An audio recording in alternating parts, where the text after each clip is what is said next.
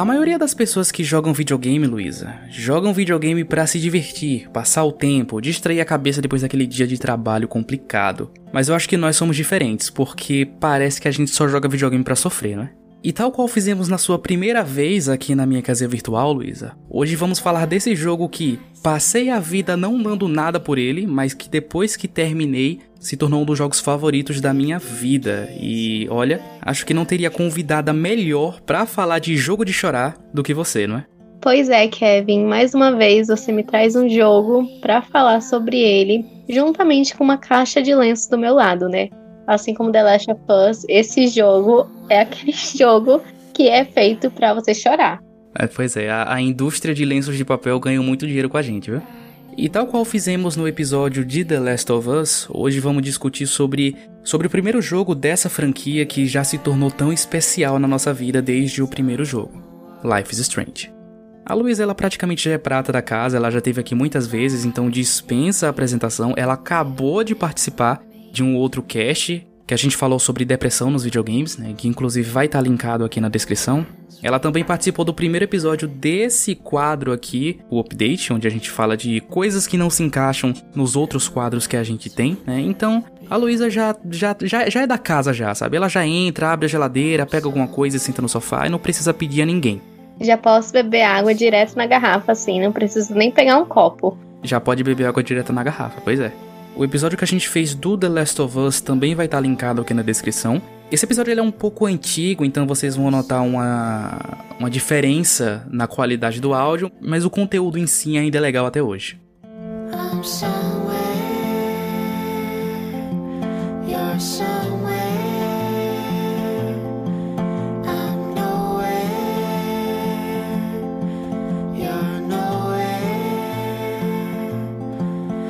I'm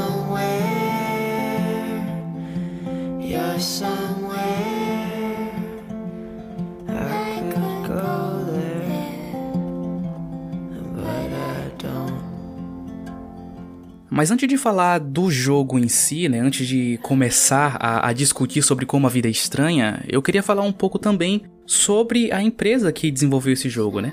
Mas apesar de ser um estúdio bem talentoso, a história da Dontnod, que é a desenvolvedora do jogo, ela não é tão cheia de reviravoltas assim, igual a história da Naughty Dog. A Dontnod Entertainment é uma desenvolvedora de jogos francesa, fundada em 2008, e o primeiro jogo desenvolvido por eles foi o Remember Me, que inclusive é um jogo que o Jonatas gosta muito, e a gente até já gravou um episódio sobre ele, que também vai estar tá bonitinho aí na descrição. E apesar de Remember Me ter sido um jogo muito bom, ele não teve boas vendas, o que fez com que o estúdio repensasse as suas estratégias e os jogos que eles iriam produzir dali pra frente, né? Foi então que em 2015 foi lançado o jogo que a gente vai falar hoje, Life is Strange. E depois do sucesso de Life is Strange, eles se meteram a tentar fazer outros jogos de ação e lançaram um RPG com temática de vampiro chamado, olha só que, que criativo esse nome, Vampire. Que eu particularmente nunca joguei, mas por incrível que pareça eu tenho esse jogo, que ele foi dado na Plus aí há um tempo atrás. Mas dizem que é um jogo muito bom. Só que novamente o jogo acabou não caindo nas graças do público, assim como aconteceu com Remember Me, e foi aí que a Dontnod percebeu qual era o estilo de jogo onde eles deveriam apostar suas fichas. Foi então que em 2018 eles lançaram The Awesome Adventures of Captain Spirit, que é um jogo que se passa no mesmo universo de Life is Strange, só que com outros personagens e enredo. Porque para quem não sabe, a maioria dos jogos da franquia contam histórias totalmente diferentes, com outros personagens. Raramente o jogo dá continuidade à história que já foi contada. E eles continuaram seguindo essa fórmula que deu muito sucesso para eles e lançaram mais dois jogos na mesma pegada, que foi o Tell Me Why e o Twin Mirror. E a Dontnod é um estúdio muito talentoso, que sabe qual é o seu lugar e, e qual tipo de jogo ela tem que fazer. E hoje vamos falar de uma das, se não a maior obra que eles já fizeram, Life is Strange. E por mais que seja óbvio que todo mundo saiba disso, eu acho que é uma coisa importante de ser falada é que o jogo ele é baseado em escolhas, ou seja, cada escolha que você faz interfere no caminho que a história vai seguir. Portanto, a história que vamos narrar para vocês hoje é baseada nas nossas escolhas no decorrer da jogatina. Então não necessariamente o que a gente disser vai ser o que aconteceu no seu jogo. Algumas coisas podem ser diferentes, mas no fim das contas vai levar para o mesmo caminho. O jogo também é dividido em cinco capítulos e as escolhas que você faz são levadas para os próximos capítulos e assim sucessivamente.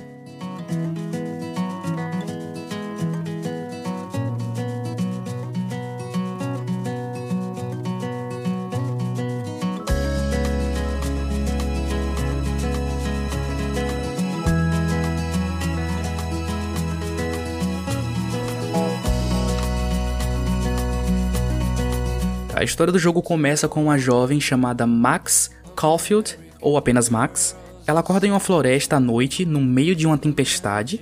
Ela não faz ideia de onde ela está ou o que ela está fazendo ali. Será que ela está em Alagoinha? Ninguém sabe. E como a tempestade só está aumentando, ela procura um abrigo em um farol ali perto. E quando ela chega perto do farol, ela vê um tornado gigante se aproximando de uma cidade. E aí do nada ela percebe que estava tendo só um pesadelo e acorda no meio de uma sala de aula. E aí você começa a pensar: hum, ok. Agora eu fiquei curioso para ver onde é que essa história vai dar. A Max ela é uma estudante de fotografia e todo esse lance aí de fotografia vai ser algo muito importante no jogo, né? A gente diria até que o jogo se baseia muito nisso. E ela tem uma aula com o professor Mark Jefferson, que é o mestre na arte de fotografar, e inclusive, com palavras do próprio Kevin, um cara muito gato. Muito gato. Eu nunca acreditei em amor à primeira vista até ver o professor Jefferson. É muito gato esse cara, você não tem noção. Todo mundo baba por esse professor de uma forma violenta, assim, sabe? É, a beleza dele não me apetece, mas com certeza apetece a Kevin e as meninas da classe da Max que babam esse professor. E com razão, né? Segundo meu amigo Kevin, elas babam ali com razão. Como a Max é uma estudante de fotografia, obviamente ela tem a sua própria câmera. Ela é apaixonada por aquelas câmeras Polaroid. Então, assim, no decorrer do jogo, a gente vai pensando: poxa, a personagem principal tem uma das câmeras mais fuleiras do jogo. Que inclusive o esse lance das câmeras, ela fica babando nas câmeras do professor Jefferson, que ele tem umas câmeras assim de 15 mil dólares, e a coitada só tem uma câmerazinha Polaroid ali, é, fuleira. Dá até dó dela de vez em quando, sabe? É, a gente percebe, é porque o jogo não deixa muito claro sobre as questões financeiras dela. Mas pelo vestimento, pelo comportamento e pela própria câmera, a gente já vê que ela não é, ela não é uma adolescente que tá numa classe social e econômica muito alta. É, lendo o diário dela, né, que eu, eu li bastante, a maioria das pessoas não lê tanto, mas a Max escreve muita coisa no diário, e lendo as mensagens também que os pais dela mandam no celular, dá para perceber que os pais da Max são aquele tipo de pais que fazem tudo pela filha, sabe? E fizeram das tripas coração para ela conseguir estudar em uma escola decente. Então, realmente, ela não, não tem muita grana assim para ficar esbanjando com câmera e essas paradas, sabe? E aí, durante o decorrer dessa aula, ela tem a brilhante ideia de tirar uma selfie ali e o professor Jefferson, o gatinho, quando ele vê essa atitude da Max, ele já tenta subestimar a capacidade cognitiva dela e pergunta quem foi que criou a, forma de fotografia que hoje em dia a gente chama de selfie. E aí, antes que a Max pudesse responder ou tivesse a, pretensão de abrir a boca, uma garota da classe chamada Vitória, ela responde e ainda tira sarro da Max, né? Porque ela não sabia a resposta. E essa Vitória, ela é aquela típica patricinha da escola. Ela é marrenta, ela acha que ela é o centro das atenções, que ela está acima de todo mundo e que todo mundo tem que estar ali sendo escravo dela e fazendo as vontades dela o tempo todo. Inclusive, ela tem um grupinho de amigas que realmente está ali para ser as escravas dela, fazer o que ela bem entender, o que ela bem quiser, em qualquer momento. É impressionante o quão nojenta essa menina é. Depois disso, o alarme do intervalo toca e a Max decide, né, ir lá no banheiro, mas não para tomar banho. E nos corredores da escola tem vários panfletos de uma garota desaparecida chamada Rachel. E guardem essa informação, que vai ser muito importante pro futuro, tá? Enquanto a Max estava lá no banheiro, ela se distrai com a borboleta que entrou pela janela e decide tirar uma foto da borboleta ali, né? Só que do nada, um cara entra no banheiro feminino, um cara entra no banheiro feminino, olha só, falando umas coisas estranhas e a Max se assusta com isso e se esconde. Só que logo em seguida entra uma menina de cabelo azul e os dois começam a discutir. Essa menina de cabelo azul, ela começa a cobrar uma dívida que dizia que esse cara tava devendo a ela, mas ele retruca dizendo que não tá devendo nada a ela e do nada ele puxa uma arma e aponta para a barriga da, da moça de cabelo azul. Eles começam a discutir e tal, e grita-grita, empurra-empurra, e o pior acaba acontecendo ele sem querer puxa o gatilho e acerta na barriga da menina. E é aí que o jogo se transforma completamente, porque a Max, vendo isso, ela grita, né, o, o famoso não! ela grita enquanto estende a mão pra frente, e quando ela faz isso, do nada, ela volta no tempo até a aula do professor gostoso, quer dizer, o professor Jefferson. It's cool, Nathan. Don't stress. You're okay, bro. Just count to three. Don't be scared. You own this school. If I wanted, I could blow it up. You're the boss. So what do you want? I hope you checked the perimeter, as my step-ass would say. Now, let's talk business. I got nothing for you. Wrong. You got hella cash. That's my family, not me. Oh, boo-hoo, poor little rich kid. I know you've been pumping drugs and shit to kids around here. I bet your respectable family would help me out if I went to them. Man, I can see the headlines now. Leave them out of this bitch! I can tell everybody Nathan Prescott is a punk ass who begs like a little girl and talks to himself. You don't know who the fuck I am or who you're messing around with. Where'd you get that? What are you doing? Come on, put that thing down! Don't ever tell me what to do. I'm so sick of people trying to control me! You are going to get in hella more trouble for this than drugs. Nobody would ever even miss your punk ass, would they? Get that gun away from me, psycho! No!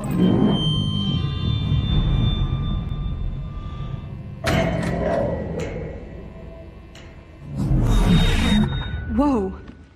What the fuck? How? How can that be? I was in the bathroom. He shot that poor girl. I held up my hand. And then I was back here. As he likely was. These pieces of time can frame us in I already heard this lecture. From light to shadow. From color Now Kate is being hassled again.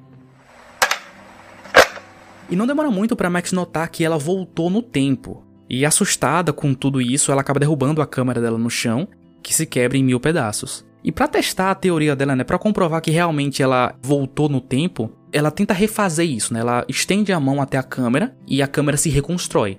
Ela volta mais no tempo até antes da câmera cair. E agora com plena certeza do que estava acontecendo, ela corre até o banheiro para tentar salvar de alguma forma a menina de cabelo azul. A Max então aciona um alarme de incêndio e consegue impedir que o pior aconteça, né? Eles se assustam ali na hora, é, naquela discussão do banheiro, e antes que ele puxasse a arma, os dois saem da escola para não morrerem queimados. Na saída do banheiro, ela encontra o diretor da escola, e nesse momento você tem duas opções. O jogo dá duas opções na sua mão: contar tudo o que aconteceu lá no banheiro ou ficar calada. Eu resolvi contar, e como toda ação tem uma consequência, com essa não seria diferente. A Max então sai para tomar um ar e esfriar a cabeça de todas essas emoções que aconteceu. E no estacionamento da escola, ela vê um segurança discutindo com uma de suas colegas. A Max se intromete na discussão lá e manda o segurança pastar e deixar a garota em paz. Nesse momento, intervir ou não na discussão também é uma opção, e se a reação da Kate perante a sua escolha não for a qual você espera, a qual se satisfaz ali, você tem o poder de voltar no tempo e tomar a decisão totalmente oposta à anterior para tentar ver se a reação da Kate se encaixa com o que você espera. No caso da Max, ou você que tá no controle ali, não intervir, a Kate fica, tipo, muito puta com a neutralidade da Max e ela só lança um thanks for nothing. Porque ela realmente esperava, ela viu a Max ali, então ela realmente espera, fica na expectativa de que a Max se envolva naquela discussão e faça algo. E por mais que essa cena seja rápida, esses são dois personagens bem importantes na história, tá? O segurança que tava, né, mexendo com a menina se chama David. Ele é um veterano de guerra que agora ganha a vida como segurança da Academia Blackwell, que é a escola que a Max estuda.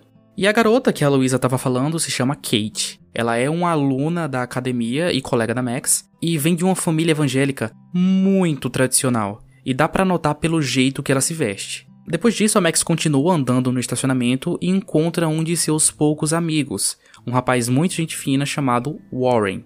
Não fica muito explícito no jogo, mas parece que o Warren tem uma quedinha pela Max. Mas ela não dá muita bola para ele, ou seja, o cara tá na friend zone. É, o que também não fica muito explícito ali é se a Max também nota esse interesse do Warren ou se a ingenuidade dela se sobrepõe aí nessa situação. No meu ponto de vista, eu acho que ela não percebeu, não. Ah, eu não sei? Assim, é porque a Max também é bem, bem boba, sabe? Bem bobinha, mas ele, tipo, desde o primeiro momento que eu vi o Warren, eu já pensei, esse cara tá afim dela, sabe? O jeito que esses dois conversam assim é, é, é bem tipo. Ai, eu quero beijar você. Enfim, Friendzones à parte, eles começam a conversar e do nada aquele moleque que tava com a arma no banheiro aparece e começa a peitar a Max por ter contado tudo o que tinha acontecido no banheiro ao diretor da escola. E aí eu fico pensando, se você não tivesse contado nada ao diretor, provavelmente essa cena teria um acontecimento diferente ou aconteceria de um outro jeito. Ou talvez nem acontecesse. O nome desse garoto é Nathan. E ele é o típico playboyzinho do time de futebol da escola. Valentão, namorador, idiota, burro igual uma porta. É bem aquele tipinho mesmo. Esse jogo ele é cheio desses estereótipos de high school internacional. É, não só pelas ações, mas também pelo estilo, né, do Nathan. É bem notável, assim, que ele é um mauricinho machista que não aceitaria ouvir nada que viesse contra ele. E a prova disso é que esse foi o motivo pelo qual ele atirou naquela menina lá de cabelo azul, porque ela estava simplesmente falando para ele coisas quais ele não queria ouvir. O Warren, para proteger né, a menina que ele gosta, a Max, parte para cima do Nathan com tudo e como se essa situação já não tivesse maluca o suficiente, do nada, da mais sombria sombra, aquela menina de cabelo azul que a Max tinha salvo nas suas voltas ao passado aparece numa caminhonete. What up, Max? How are you? Here's your flash. Thanks. No problem. Check out my new wheels. Cool. Very old school. 1978 to be exact. Now we can go to the drive-in. There's one in Newburgh just 60 miles away. You're in the wrong time, Warren. But then, so am I. You okay? It's been one strange fucking day. I don't want to speak about it. This is kind of a crazy day for me. I mean, I literally think I'm going crazy. I may be a pest, but I'm a good listener. For reals, Warren, this is between you and me, not social media. Don't insult me. Max, go on. I had this incredibly bizarro experience in Mr. Jefferson's class today. I mean, life changing. Have you ever had a dream so real it was like a movie? Max Caulfield, right? You're one of the Jefferson's photo groupies? I'm one of his students. What the fuck ever? I know you like to take pictures, especially when you're hiding out in the bathrooms.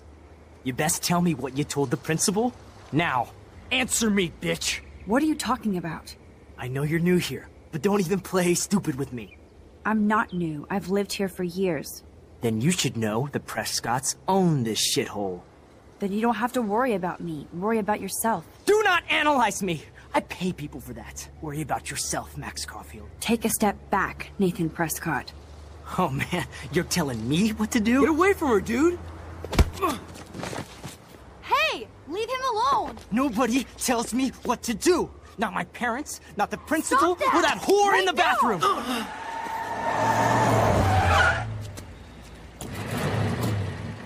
Max? Chloe? no way. You again. Oh, bro, I got this! Get in, Max! Get your punk asses out of there now! Don't even try to run! Nobody! Nobody! É, essa menina de cabelo azul se chama Chloe. E ela e a Max eram muito amigas na infância, mas elas fizeram escolhas diferentes. Em consequência disso, as vidas delas foram para rumos opostos e elas já não se viam há cinco anos. A Chloe tá totalmente diferente do que ela era cinco anos atrás. Então ela apareceu cheia de tatuagem, com roupa rasgada, piercing, cabelo azul ali colorido. E é por isso que a Max não reconheceu a velha amiga lá no banheiro. E é aquele ditado que eu sempre digo, né? Precisou de terapia, foi pintar o cabelo. e talvez seja coincidência estar de cabelo roxo atualmente. Não sei, mas isso é assunto para um outro momento. Uhum, sim, sim. Já tem um tempo que eu não vejo a Luísa, porque nós moramos a um país de distância. E provavelmente quando a gente se vê assim esbarrar pela rua vai acontecer o mesmo, né? Mas aí você tem que fazer umas tatuagens também. Piercing você já tem, né? E o cabelo já tá roxo, só falta tatuagem. Na verdade, já tenho também, eu tenho duas tatuagens. Então não falta mais nada, então não falta mais nada. Quando eu te ver na rua, eu não vou te reconhecer. Precisei de terapia e virei uma Chloe da vida. Pois é, pode colocar isso na bio do seu Instagram. A Max entra no carro da Chloe e elas fogem dali e aproveitam pra colocar o papo em dia. No processo, elas também aproveitam pra passar em um bosque ali. Curiosidade que esse é o mesmo bosque do pesadelo que a Max teve lá no começo do jogo. E a partir daqui é que as coisas começam a fazer sentido. São muitos personagens, eu sei, são muitas informações ao mesmo tempo, mas fique tranquilo que tudo vai se encaixar. Não vai surgir muito mais nomes a partir daqui, então aos poucos vocês vão se acostumar com todos os nomes que a gente vai falar. E por falar em nomes, lembra daquela informação que eu pedi para você guardar dos cartazes que estavam na escola de uma menina desaparecida chamada Rachel? Então, quem estava colocando esses cartazes na escola era a própria Chloe, já que Chloe e Rachel eram muito amigas na época e ela já estava desaparecida há mais ou menos uns seis meses. E aproveitando aqui o contexto para a gente falar um pouco mais sobre a vida da Chloe, é bom a gente falar também sobre o histórico familiar ali dela. O pai da Chloe faleceu em um acidente de carro em um dia em que a Max estava na casa da Chloe. E ele deixou as duas sozinhas, foi comprar cigarro e nunca mais voltou. Então gravem essa informação porque ela interfere em um ponto muito importante no futuro, ou talvez no passado aí da história das duas. Depois que o pai da Chloe morreu, a mãe dela se casou com outro cara e adivinha só quem é esse cara? O David, o vigilante que estava lá implicando com a Kate na escola. Estão percebendo como as coisas estão se encaixando? A Max então pergunta o que diabos a Chloe estava fazendo lá no banheiro, é, conversando com o Nathan. E ela conta que um dia estava em uma festa e o Nathan colocou alguma coisa na bebida dela, talvez um sonífero. Ele levou ela até um quarto e começou a tirar fotos dela. Felizmente, como a Chloe é muito brucutu, ela conseguiu escapar e começou a chantagear o Nathan, falando que se ele não pagasse uma certa quantia a ela, ela iria até a polícia. Além disso, a Chloe deve uma grana pesada para um agiota chamado Frank. Ele vai aparecer mais pra frente e vai ser um personagem importante. E precisa pagar antes que o pior aconteça, né? Antes que ele vá lá e quebre as pernas dela. Enquanto a Chloe contava toda essa história, a Max tem outra visão da tempestade de lá do começo do jogo. Ela tá nessa mesma floresta e vê o mesmo tornado, né? Parece que é uma continuação do mesmo pesadelo. A Max então de alguma forma percebe que aquilo que ela estava vendo não era um pesadelo, e sim uma visão do futuro e que em poucos dias aquele tornado iria destruir a cidade. A Max então recobra a consciência, né, acorda desse pesadelo barra visão que ela estava tendo e decide contar tudo para Chloe, tanto dos poderes quanto do tornado que ia chegar na cidade. É, na minha visão, essa foi uma decisão muito importante para o decorrer do jogo, mas ao mesmo tempo muito corajosa e impulsiva, porque assim, quem de ambos acreditaria que outra pessoa teria a capacidade de voltar no passado, refazer ações e meio que prever o futuro como ela estava fazendo ali, contando desse tornado que estava chegando, né? E embora Max pudesse provar isso para Chloe, em nenhum momento a Chloe recomendou que Max procurasse um psiquiatra. Porque essa seria a minha primeira reação. Uma pessoa chegar para mim, olha, eu posso voltar no passado e, enfim, intervir nas coisas que o universo condiz. É, eu, de primeira, não acreditaria nisso, mas não sei da parte do Kevin se ele também acreditaria ou mandaria a pessoa procurar um psiquiatra. Então quer dizer que se eu chegar até você falando que tenho poderes, você vai. você vai me mandar merda. Não, eu acho que eu procuraria algum número assim de alguma clínica aí do seu país e mandaria para você falaria, olha, Kevin, talvez você precise passar por uma consulta lá, explicar o que você tá vendo, o que você tá sentindo, mas eu não acreditaria assim de primeira não. pois bem. E depois de tantas emoções, é aí que o episódio 1 acaba. No dia seguinte, depois de toda essa loucura, a Max tenta levar um dia normal na escola ela vai até o banheiro para tomar um banho, o primeiro e único banho do jogo, e lá ela encontra a Kate. A Kate ela passa o jogo todo meio cabisbaixa e triste. Ela é uma menina bem assim, introvertida. É, é, é, é totalmente o contrário da, da Luísa. Ela é introvertida, calada, quieta no canto dela. A Max então pergunta a ela se tá tudo bem, né? E a Kate conta que alguém vazou um nude dela na internet e toda a escola tá sabendo e tirando sarro dela. Lembrando que a Kate é evangélica e vem de uma família muito conservadora. Mas isso não quer dizer que ela é crente do cu quente, não, tem nada a ver. Alguém drogou e fotografou ela e jogou na internet, semelhante ao que tentaram fazer com a Chloe. E como se já não fosse vergonha o suficiente ter sua intimidade exposta na internet, a Vitória, a patricinha nojenta, fica infernizando a vida dela com isso. Depois disso, a Max vai até a lanchonete da cidade onde a mãe da Chloe trabalha. Elas conversam um pouco ali até a Chloe chegar. E elas começam a falar sobre os poderes da Max, né? Que aí é tudo ou nada, né? Se a Max não provar agora que tem poderes, a Chloe vai ficar tirando sarro dela a vida toda. Como eu disse, a Chloe ainda tá meio desacreditada de toda essa história de voltar no tempo. E a Max tenta provar para ela de alguma forma. E a forma com que o jogo faz isso é muito interessante. E como é que o jogo faz isso? Vamos lá. Ao seu redor vão acontecer vários eventos. Alguém vai derrubar uma xícara de café, duas pessoas vão discutir, uma barata vai entrar na jukebox e você tem que decorar todos esses acontecimentos na ordem que acontecem e voltar no tempo e contar tudo a Chloe. E aí ela vai acreditar. Um pouco antes disso, você faz uma brincadeira com a Chloe de descobrir o que é que tem no bolso dela. Então ela tem algumas moedas, algumas multas de trânsito, tem uh, alguns cigarros, e aí você diz: olha, você tem tantos cigarros no bolso, tanto de dinheiro e sua multa é de, de X dólares. A Max consegue convencer a Chloe de seus poderes e ela fica tão impressionada que decide sair dali e brincar um pouco com os poderes da Max, porque é o que qualquer pessoa faria, é brincar com os poderes do melhor amigo, né? Se eu dissesse que tenho poderes, com certeza a Luísa ia querer ficar brincando comigo. Não, sim, com certeza. Quando você me provasse, provavelmente eu ia querer que você voltasse uns, uns dois anos aí no meu passado e mudasse um montão de coisas, sabe? Olha, não deixa eu conhecer tal pessoa, não. Faz eu ficar dentro de casa, tranca meu portão. Eu ia mudar muita coisa na minha vida. Não, acho que a única coisa que eu faria por você e que eu faria por mim também era saber os números da loteria pra gente ganhar e fugir, fugir para outro lugar. Olha a mentalidade de uma pessoa que pensa alto, né? Descobrir os números na loteria. A mentalidade de uma pessoa que pensa baixo. Não deixa eu conhecer fulano não, me tranca dentro de casa. Ah, que nada. O que passou, passou e a experiência pra próxima, sabe? É. Mas com certeza eu ganharia na loteria e ninguém mais ia saber quem eu sou.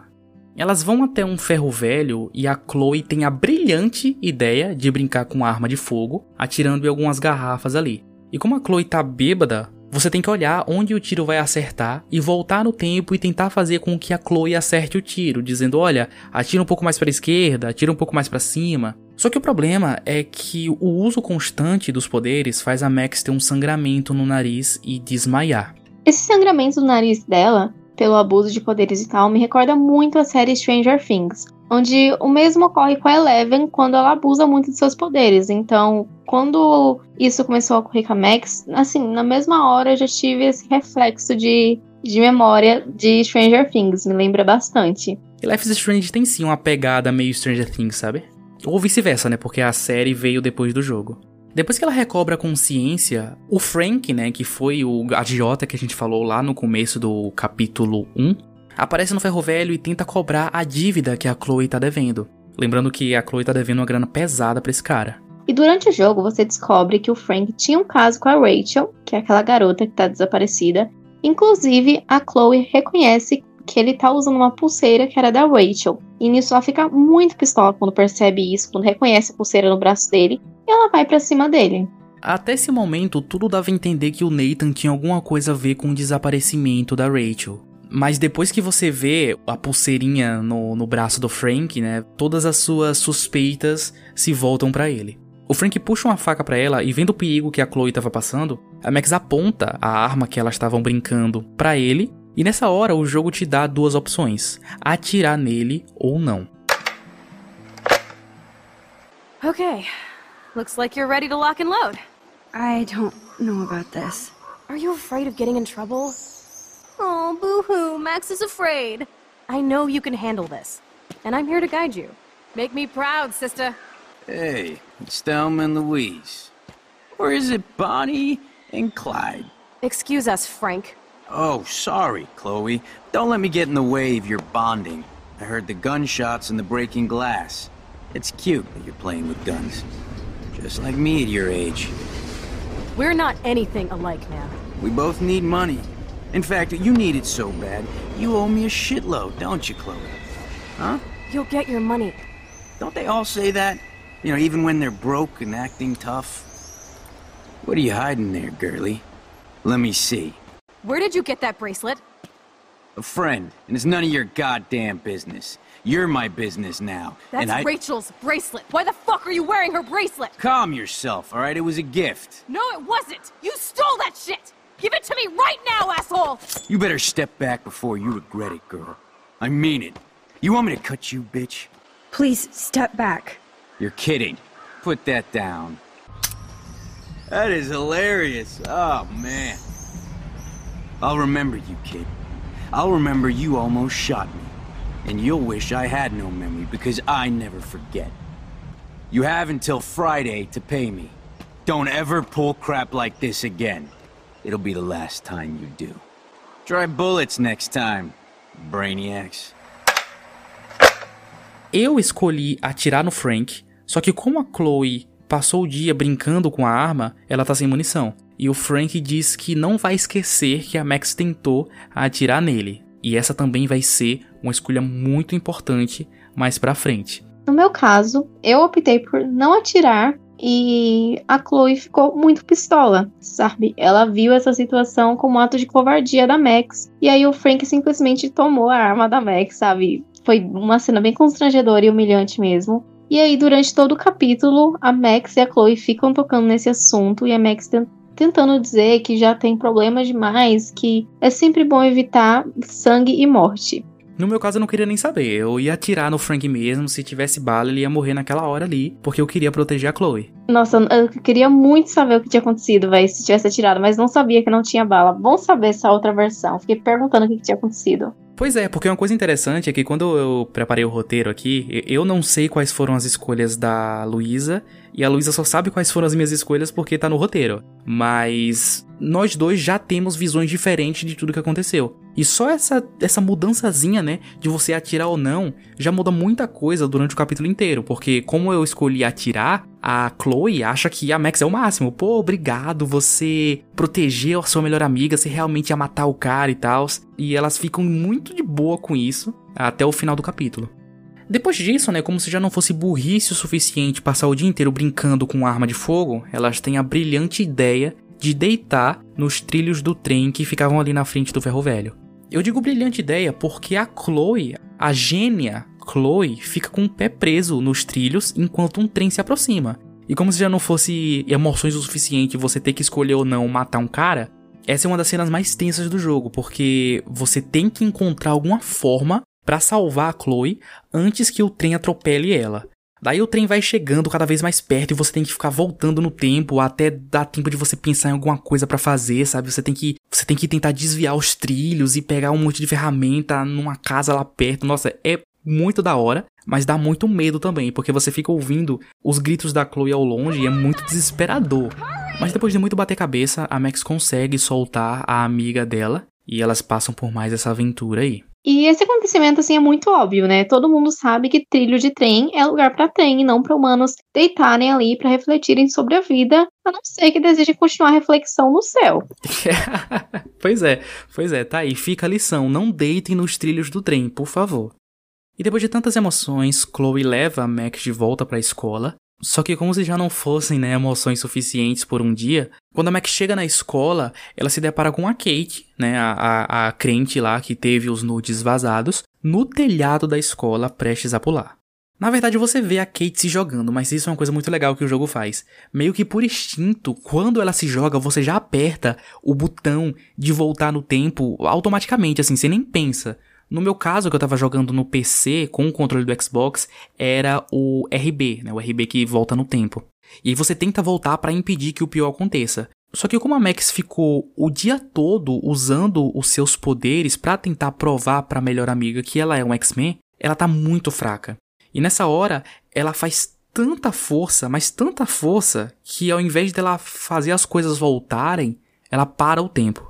A Max consegue chegar no telhado, só que quando ela chega lá, os poderes já estão esgotados e ela não consegue voltar mais no tempo para impedir que a Kate chegue na borda do telhado. Então, realmente ali ela vai ter que ser a Maxine e não a rainha do tempo que pode mover e mudar as coisas conforme seus desejos. E aí ela vai ter que conversar com a Kate para impedir ela de se suicidar.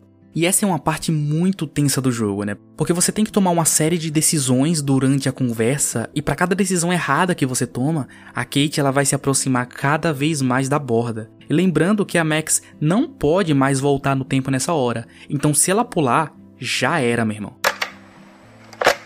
What are you doing here, Max? Stop. Don't come near me. Not now. It won't work.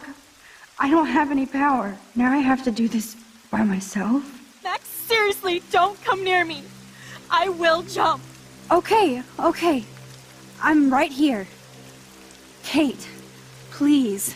Oh, Max, I know you want to help me. I love that you stepped up to David, but it doesn't matter now. Nothing matters. You matter. And not just to me. I do want to believe that. Kate, your life is still yours. And we can get through this together. Let me help. I'm glad to hear you worry about me. That makes me feel better. Of course I worry. You're my friend, Kate. I did feel better talking to you on the phone. I always feel like you really listen. Kate, please trust me. Come stand by me, okay? I can help you now. I know I can. This morning I erased the web link to the video. It was written on the shower room mirror. That's your story now. How can I trust you? What about this morning when I needed help? You told me to do nothing. Kate, I'm gathering proof that Nathan Prescott drugged you. And you're not the only victim. So you have to help me take Nathan down. Nathan Prescott? That makes sense. He's a scumbag. You have proof now? Soon, then straight to the police. Think of it like we're cleansing Blackwell. You do have my back, Max. That's the first time I've felt hopeful in a week. Good. We all need to have each other's backs. So, I want you to come with me now. Please. You don't have to do this. Max, I'm in a nightmare and I can't wake up. Uh, unless I put myself to sleep. Then everybody at Blackwell can post pics of my body. I'm on the internet forever. No wonder they call it a web. Nothing can ever get out. Like my video. I wish I could go back in time and erase everything. Kate, this is our chance to beat the bullies. That's the only way we can win against them. Can we really, Max? I don't believe in miracles anymore either. Now I do. You're part of the reason why. If you come down with me, I can tell you more. You're such a good person, Max. Even if you're full of crap. But I'll come with you. You're my friend. Forever. Eu errei algumas, mas eu consegui tomar decisões certas o suficiente para fazer a Kate não pular. E essa aqui foi a primeira limitação que eu notei no jogo. Porque se você não conseguir salvar a Kate nessa hora, ela pula do telhado, mas não morre. Ela vai direto pro hospital e fica lá até o final do jogo. Você visita ela algumas vezes no hospital, mas é isso, né? Ela vai ficar lá e acabou. Se você conseguir salvar a Kate, ela também vai direto pro hospital. Não sei porquê. E fica lá também até o final do jogo. Então não faz muita diferença se você conseguir salvar a Kate ou não. Claro que diálogos vão mudar, vão ter conversas diferentes dependendo do que vai acontecer. No meu jogo, por exemplo, onde eu consegui salvar a Kate, todo mundo fica chamando a Max de heroína e tal, porque ela conseguiu salvar a Kate, aparece matéria no, no jornal da escola e tudo mais. O que muda, na verdade, são detalhes, mas nada tão profundo assim.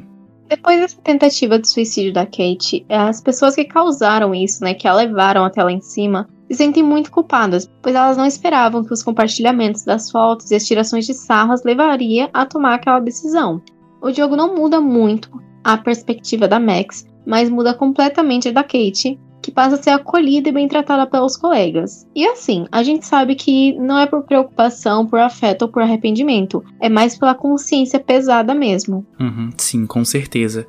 E linka muito bem com o episódio anterior que eu gravei com a Luísa, que é sobre depressão nos videogames. A gente escolheu não falar do Life is Strange naquele episódio, porque a gente não queria escolher jogos famosinhos para não parecer que a gente quer só se aproveitar do tema para gravar um cast, sabe?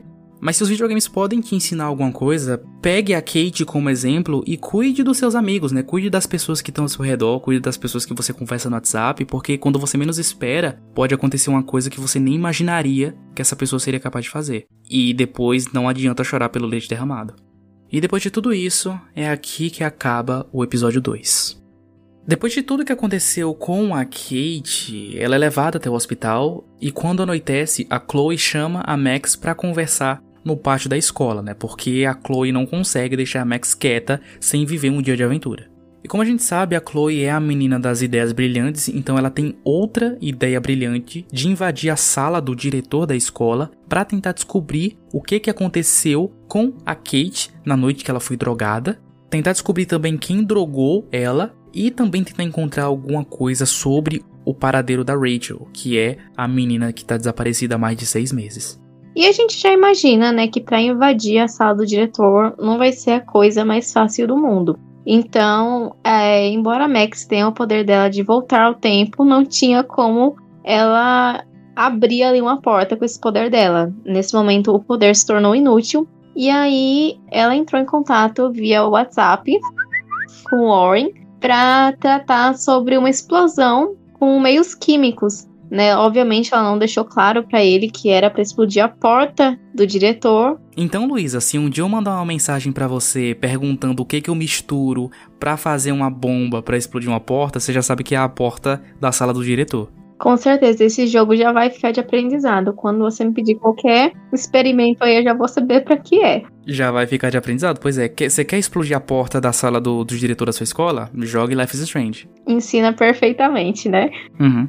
E quando isso aconteceu, eu fiquei meio que sem entender ao certo como seria possível ninguém ouvir. Né? Até porque, mesmo que seja um jogo, ele precisa ter um pouco de realidade. Mas eu fiquei muito chocada que a resolução disso foi a Max voltar no tempo, porém já dentro da sala. E aí, como ela estava dentro da sala, a porta não foi explodida e ela conseguiu simplesmente destrancar por dentro para Chloe entrar. É, porque isso é uma coisa muito da hora dos poderes da Max. Se ela pegar alguma coisa em algum lugar e voltar no tempo, o que ela pegou ainda vai estar tá com ela, entendeu? Por exemplo, se eu der um soco na sua cara e roubar sua carteira e voltar no tempo, a carteira não vai voltar pro seu bolso, vai continuar comigo. Então o que é que elas fizeram? Explodiram a porta, o alarme da escola tocou, a Max entrou na sala e voltou no tempo, antes que a porta fosse explodida. E ela só foi lá e destrancou a porta. Muito esperto, muito esperto. Demais. Eu não teria capacidade para pensar desse modo. Eu também não. E na sala do diretor, elas encontram algumas pistas muito interessantes. A primeira é que parece que o diretor favorece muito o Nathan, né, o playboyzinho lá, que tentou dar um tiro na menina de cabelo azul, que agora a gente sabe que é a Chloe, limpando a barra dele toda vez que ele faz merda. E o motivo disso é que a família do Nathan é muito rica e injeta muito dinheiro na escola, e obviamente o diretor não quer perder essa mamata. Então ele não pode simplesmente chegar e dizer para os pais do Nathan que ele é um bosta.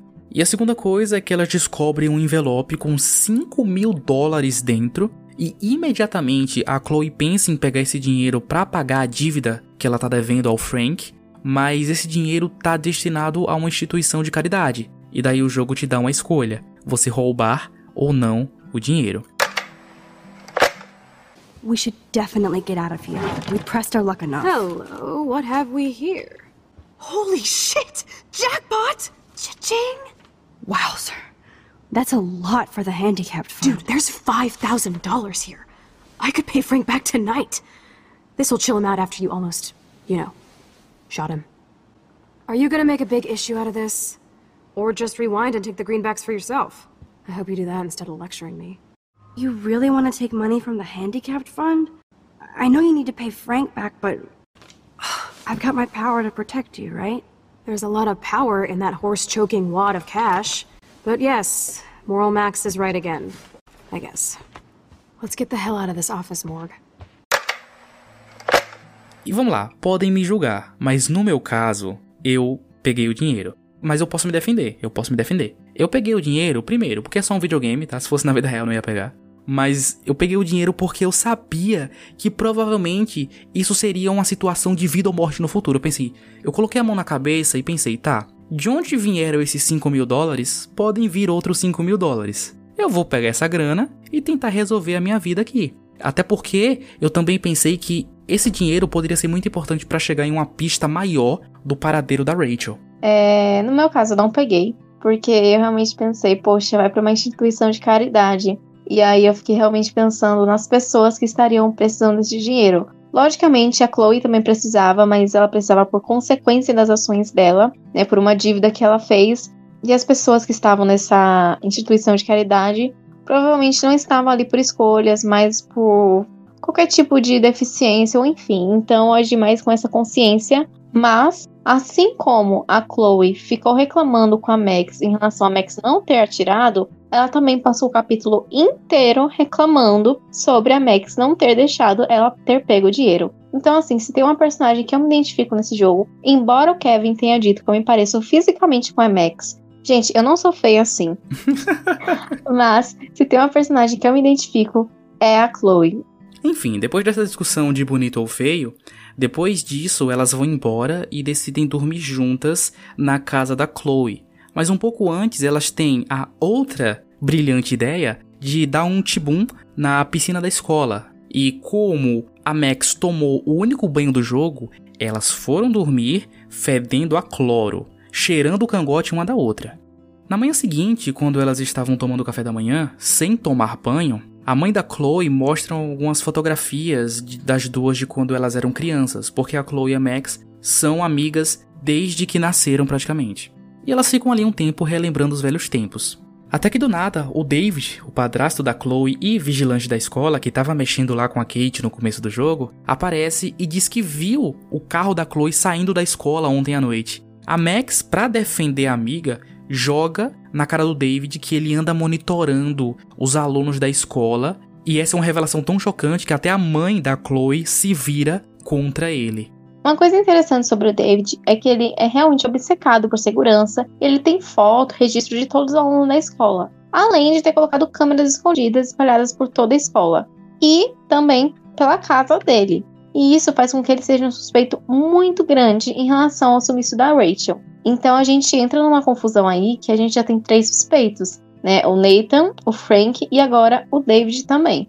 E isso, quando você descobre no jogo, é um bagulho muito sinistro, muito creepy. Porque escondido na garagem do David tem um monte de arquivos falando o que ele descobriu de cada aluno da escola, o, o que eles costumam fazer no tempo livre. Nossa, é um bagulho tão sinistro. E tem câmeras escondidas por toda a escola. Onde que esse cara arrumou grana para comprar tanta câmera, não me pergunte. E além disso, também tem câmera escondida por toda a casa, que você descobre depois. E as anotações dele sempre são aquela suspeita. Ela estava muito triste. Será drogas? Ela estava desconfiada. Será drogas? Ela estava com pouco dinheiro. Será drogas? Sim, ela tropeçou, será drogas?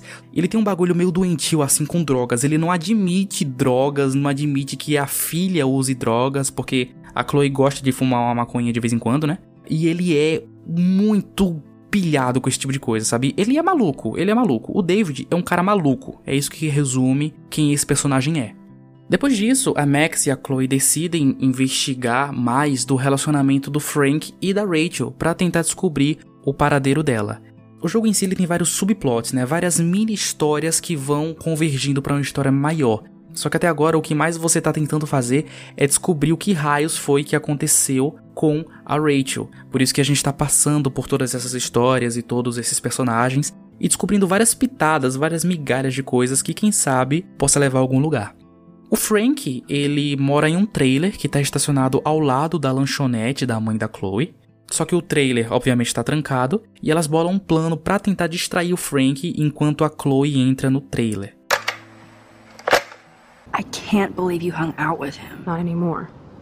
We have to be casual ninjas here. Okay, here's the plan. I'll go to the diner and distract Frank by telling him I have his money, but he needs to come with me. Then you come in and rewind so Frank doesn't see me. Then you can tell Frank he needs to check out his RV, and then you rewind after you get the key, and, uh, and. Chloe, I got this. I'll be right back. Don't let my epic plan get in the way of yours. I'll try to scrounge up a Scooby snack to distract his mangy mutt.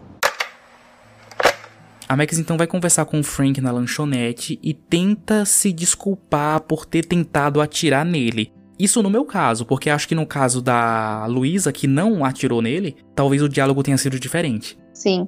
Foi só uma conversa realmente boba da Max tentando distrair ele, tentando puxar assunto realmente sobre a Rachel. Em um momento de deslize do Frank, a Max consegue pegar a chave do trailer e deixa ele lá falando com as paredes. Lembrem daquela habilidade que a Max tem de pegar alguma coisa, voltar no tempo e aquela coisa ainda continuar com ela. Então ela consegue levar o Frank na conversa até ele mostrar a chave do trailer. Ela pega, volta no tempo e vai até o trailer do Frank e vê o que, é que ela descobre. E através disso, elas conseguem invadir o trailer do Frank e descobrem que realmente a Rachel tinha um lance com ele. E nisso a Chloe descobre e fica possessa porque ela tinha um interesse na Rachel. E se você não percebeu até agora, a Chloe é gay. Curiosamente, esse é o segundo podcast que eu faço sobre os jogos com o Kevin. E lá em The Last of Us, a gente também tratou de personagens lésbicas, né? Como foi o caso da Ellie com a Dina. Mas enfim, elas não encontraram nada que pudesse provar que o Frank tinha alguma coisa a ver com o desaparecimento da Rachel. E depois disso, a Chloe fica tão furiosa que ela leva a Max pra escola, deixa ela lá e pede o tempo pra esfriar a cabeça e não fazer nenhuma besteira. Porque, porra, é, imagina só, né? Você tá ali no lance com a pessoa e tal, você tá afim da pessoa, e aí depois você descobre que a pessoa já tem envolvimento com outra pessoa e essa pessoa não é do mesmo sexo que o seu. Então, assim, já é uma dupla decepção, né? A Max volta pro quarto dela e fica um tempo olhando para aquela fotografia que a mãe da Chloe tinha entregado a ela lá no café da manhã. E aqui acontece a coisa mais estranha do jogo, como se tudo que aconteceu até agora já não fosse estranho o suficiente, né? A Max olha tanto para a fotografia e, e foca tanto nela que ela consegue voltar até o momento em que a foto foi tirada. E detalhe que elas eram crianças na foto. Então, considerando que a Max deve ter mais ou menos uns 18 anos, ela deve ter voltado pelo menos uns 10 anos no tempo. Lembrando que o dia em que aquela foto foi tirada foi o mesmo dia em que o pai da Chloe morreu. Ou seja, a Max tem a chance de impedir a morte do pai da Chloe. Someday Dad'll get one of them newfangled computers. I hope the flash didn't scare you, Max. This is a keeper. Not until I see it first. You know the rules, Dad. Max, tell him. Whoa, hey. You look totally pale. Are you okay? Yeah. I just. Uh. Yeah, I'm fine. Okay, Chloe. Give me the thumbs up or thumbs down. Well, I might just allow this one into the family album. You're the boss. What is this? But not the cook. William is here. hint, Daddy. Yes, And we can't Chloe is just a kid. rush home and serve us slackers. Am I that far back in time? You mean pancakes? In France, they call them I'm crepes. 18 years old inside my chef uses 13 year old assistance self. If you want to eat How? We. I volunteer to break the eggs. E se você já assistiu qualquer filme de viagem no tempo, já deve deduzir que isso vai dar merda. Quando eu tava jogando, eu já tava sentindo o cheiro de merda saindo do videogame. Aquilo não tinha a mínima chance de dar certo, mas né, a Max gosta de insistir no erro. Mas beleza, como foi que o pai da Chloe morreu? Pois bem, assim que aquela foto foi tirada, ele recebeu um telefonema e saiu às pressas com um carro. Daí ele teve um acidente e morreu, simples assim. E como é que o jogo vai fazer para impedir que isso aconteça? Por mais que eu não tivesse concordando com nada que o jogo queria que eu fizesse, eu, eu comprei ali a, a- o que, que o jogo queria me mostrar. Então eu peguei a chave do carro dele e joguei pela janela. E daí, ao invés dele ir de carro, ele pega um ônibus e vai até onde ele tem que ir. Depois disso, o tempo avança e a Max volta pro presente, só que obviamente tá tudo de ponta cabeça. Primeiro que a personalidade de todo mundo tá trocada, então quem era bonzinho ficou mal, e quem era mal ficou bonzinho. E fulano começou a namorar com ciclano, Beltrano, que antes era policial, agora é motorista de ônibus, enfim. Tudo tá revirado, uma bagunça sem tamanho. É, Assim, é, é, é muito estranho você ver, por exemplo, a Vitória, a nojentinha, tipo, super gente boa, best friend, assim, da, da Max. O Warren agora é um bad boy, sabe? O, o Nathan, pô, o Nathan, playboyzinho e tal, agora é um cara direito, parece até que ele é crente, parece que ele trocou de lugar com a, com a Kate, sabe? Todo mundo tá diferente. Mas pra tirar a prova dos nove, a Max ela vai até a casa da Chloe pra ver se o pai dela ainda tava vivo. E de fato, ele tava vivo. E aí acontece uma das cenas mais tristes do jogo. Como o pai da Chloe não sofreu o acidente, é óbvio que o universo não ia deixar isso barato. E quem sofreu o acidente no lugar dele foi a Chloe. Só que ela não morreu, mas sim ficou tetraplégica. E aqui eu preciso confessar que a minha reação foi ficar boquiaberta assim por cinco minutos. A gente precisa pensar com razão, né? E isso é extremamente difícil quando a gente vê o quanto a Chloe sofre pela morte do pai e o quanto a Max gosta dela também. Então, quando isso aconteceu, eu já tava ficando extremamente puta com a Max por estar alterando tantas vidas, achando que ela tava fazendo o que era o certo. Então, Luísa, se eu tivesse o poder de voltar no tempo e te ajudasse a não conhecer certa pessoa, talvez tudo mudasse, talvez até eu tivesse morrido, sabe lá o que, que pode acontecer. Exatamente. E às vezes a gente fica pensando assim, e quais seriam as consequências disso, né? Quantas outras coisas eu não poderia ter deixado de viver ou de evitar por uma pequena mudança no meu passado. Pois é, então se contente com eu fazendo a gente ganhar na loteria e viajando por aí. Pode deixar, sim. Tá ótimo. Eu não tenho muito do que reclamar não da sua opção. Tá, dá pra levar, sabe? E depois de tudo isso, esse é o fim do episódio 3. O capítulo 4 começa com a Max e a Chloe conversando. A Max ainda tá chocada por sua melhor amiga ter ficado tetraplégica. Esse foi o preço que ela pagou por ter brincado de rainha do tempo. E na minha opinião, eu acho que isso era o universo tentando avisar para ela parar de ficar alterando as coisas. Mas a Max, apesar de tudo, ela é muito teimosa e quer tudo do jeito dela. Mas vamos lá, no lugar dela, quem não ia querer, né? Quem, quem não ia querer que o mundo girasse ao seu redor se tivesse o poder de voltar no tempo? Só eu já disse aqui três vezes que ia ganhar na loteria e viajar ao mundo. Afinal, quantas vezes na nossa vida a gente não fala, né? Se eu soubesse que isso iria acontecer, eu jamais teria feito. Se eu pudesse voltar no tempo, eu faria de outro modo. E, inclusive, eu tava até conversando com, um pouco sobre isso com o Kevin antes de a gente começar a gravar esse cast. Tem uma frase que eu gosto muito, que é justamente sobre ações e consequências. E a frase é a seguinte: O bater de asas de uma borboleta pode causar um furacão do outro lado do mundo. E é justamente nessa teoria que o jogo estava se baseando o tempo todo. A primeira borboleta azul no banheiro e as visões de Max que mostravam um tornado chegando na cidade. Uhum, sim, sim. O jogo ele joga sempre na sua cara que todas as decisões que você tomar vão convergir para uma coisa muito maior lá pra frente que vai acabar com tudo. E a vida de Chloe agora é totalmente diferente e isso custou muito caro aos pais dela. O estado da Chloe só se agrava cada vez mais e os custos para cuidar dela já somam mais de um milhão de dólares. E obviamente os pais da Chloe não tinham como pagar tudo isso e eles vivem passando um perrengue danado por causa disso. Mas não importa o quanto custasse, eles iriam onde fosse preciso pela filha, né? E eu acho que qualquer pai que se preze faria o mesmo. Depois que eu terminei o jogo, algumas coisas ficaram passando na minha cabeça, né? Eu, eu, eu, fiquei pensando nesse jogo muito tempo depois que eu terminei ele. E uma das coisas que eu mais pensei foi isso. Imagina você ter uma dívida de um milhão de dólares e você viver a vida passando um perrengue danado por causa disso, sabe? Mas obviamente essa dívida era por causa da filha deles, então se fosse 2, 3, 4 milhões, eles iam onde fosse preciso para isso.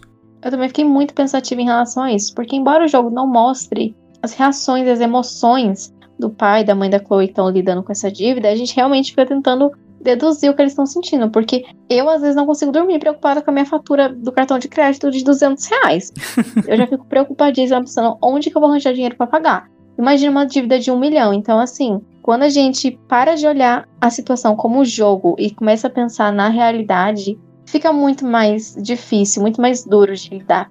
E tanto o pai quanto a mãe da Chloe, eles nunca deixaram transparecer a situação que eles estão passando. Quando você vai conversar com o pai da Chloe, ele fala que tá tudo bem e tal, só tá um pouco de cabeça cheia com as dívidas, mas parece que ele tá feliz, sabe? E no fundo, no fundo, provavelmente eles estão, porque por mais que tudo isso esteja acontecendo, a filha deles ainda tá ali. Então acho que isso já seria alegria suficiente para qualquer pai e mãe. Só que a Chloe não aguenta mais essa situação toda e eu entendo totalmente o lado da Chloe, porque se acontecesse comigo, provavelmente eu não aguentaria mais. E imagino que com a Luísa também. E ela pede para Max aumentar a dose de morfina para ela ter uma overdose e morrer. Nessa hora, o jogo te dá uma opção de matar ou não a Chloe.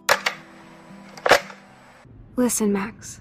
My respiratory system is failing, and and it's only getting worse. I've heard the doctors talking about it when they thought I was zonked out. So, I know I'm just putting off the inevitable while my parents suffer along. And I will too. This isn't how I want things to end. What are you saying?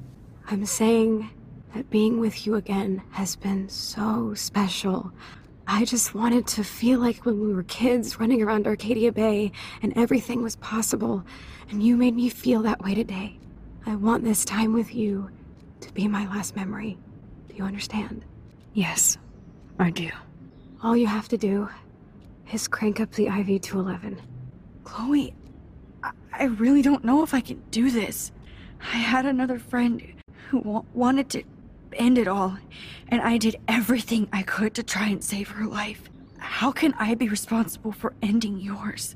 I mean, th there's gotta be another way. Max, you were there for your friend, no matter what. Now I'm asking you to help me the same way. I want to help you, Chloe, but I I think my help is hurting.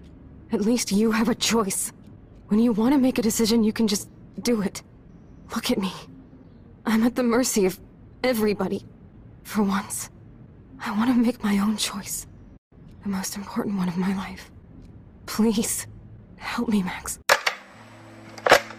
E vamos lá, quando eu tava escrevendo esse roteiro, eu escrevi uma frase que dizia o seguinte: Obviamente, eu não consegui matar a Chloe e acho que todo mundo que jogou também escolheu a mesma opção. Só que eu não sabia das escolhas que a Luísa tinha feito quando ela jogou, e eu vou abrir o espaço para ela falar o que foi que ela fez. Então, é até vergonhoso eu dizer que optei por matar a minha melhor amiga. Mas o que eu levei em consideração foi o pedido dela porque ela não estava mais, ela não estava em uma condição de vida. Né? A gente fala que ela estava vegetando. Então imagina quão agonizante não é para você estar tá vivendo em cima de uma cama, gerando despesas para os seus pais que estão ali também entrando em um estado e um processo de depressão por não saberem como marcar com tudo aquilo.